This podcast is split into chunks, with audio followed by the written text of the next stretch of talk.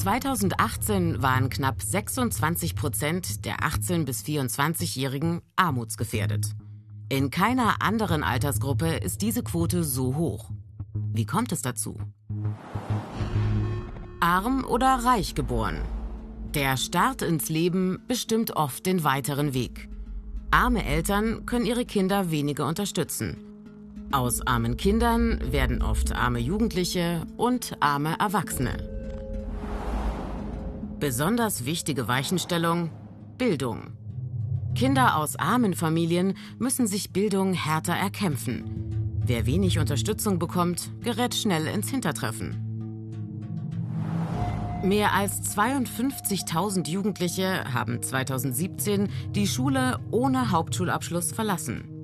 Mit schwerwiegenden Folgen. Denn je niedriger der Bildungsstand, umso höher die Armutsgefährdung. Das Bildungs- und Teilhabepaket der Bundesregierung versucht gegenzusteuern und sozial Benachteiligte zu unterstützen. Mit dem sogenannten Starke Familiengesetz von 2019 wurden Zuschüsse erhöht.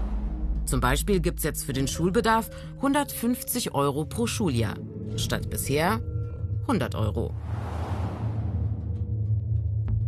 Armut erhöht das Risiko, schon früh im Leben chronische Krankheiten zu bekommen, also zum Beispiel Diabetes oder Bluthochdruck. Auch die Wahrscheinlichkeit für Übergewicht, Karies und psychische Störungen ist höher.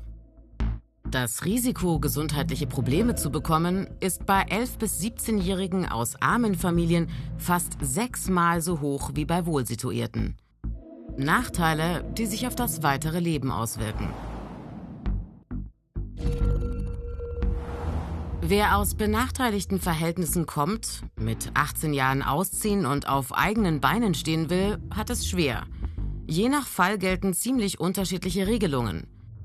Die Sozialgesetzgebung geht einerseits davon aus, dass junge Menschen bis zum 25. Lebensjahr bei den Eltern wohnen. Erste eigene Einkünfte fließen dann auch mit ein in die Berechnung staatlicher Unterstützung für die ganze Familie, die sogenannte Bedarfsgemeinschaft. Ganz anders aber bei den sogenannten Care-Leavern, also bei Jugendlichen, die bisher in einer stationären Jugendhilfe, zum Beispiel einem Heim, untergebracht waren. Hier heißt es in der Regel, mit 18 Jahren die Einrichtung verlassen. Der Absprung in ein selbstbestimmtes, unabhängiges Leben mit eigenem Job und eigener Wohnung oft eine besonders schwierige und ungewisse Zeit.